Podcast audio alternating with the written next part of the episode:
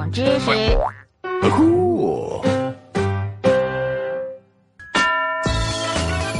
萝莉控是说那些对女童特别爱护关爱的人，而且多是 男人。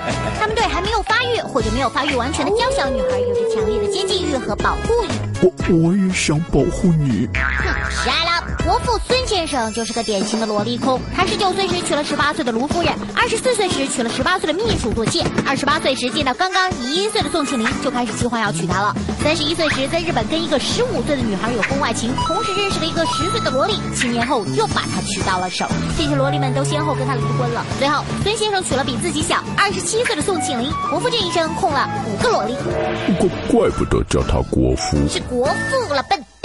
著名的英国喜剧大师卓别林也是萝莉控哦。他十九岁的时候就向十五岁的初恋女友求婚，女友石动燃拒。然后他二十七岁时交往了十四岁的童星米尔德利德哈里斯，三十二岁时喜欢上了十三岁的丽塔格雷。到了五十四岁时，最后一任妻子奥娜也不过十八岁，后来还给他生了八个孩子。卓别林说过一句萝莉控都很认同的话：人生最美好的形态是刚步入青春期的少女。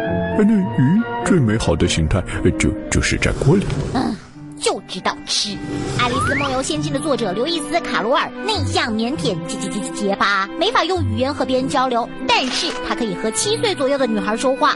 卡罗尔不仅是数学家、童话作家、摄影师，嗯，专拍小女孩的那种。他会想尽一切办法给小女孩拍照。卡罗尔最喜欢的一个小女生叫爱丽丝，他在泰晤士河上的一艘小船里给爱丽丝说了一个故事。回家之后整理成了《爱丽丝地下历险记》，自己画上插画送给了小爱丽丝。后来卡罗尔将故事修改扩充，改名为《爱丽丝漫游奇境记》。我我也给你写了好几个故事。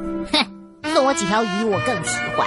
美国导演伍迪·艾伦可谓是骨灰级的萝莉控，还完成了一个光源式计划。他从养女素以九岁开始，就按照理想中的结婚对象进行培养。十年后，两人相恋，在六十二岁的时候和二十七岁的宋怡结了婚。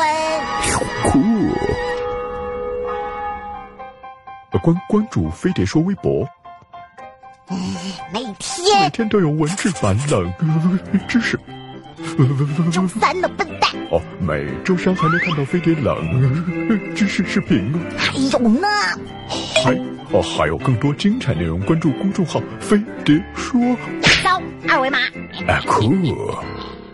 出出出出出出出出出大事了！干嘛呀？一惊一乍的。我我发现孔子是萝莉控。你听谁说的？书书里说的呀。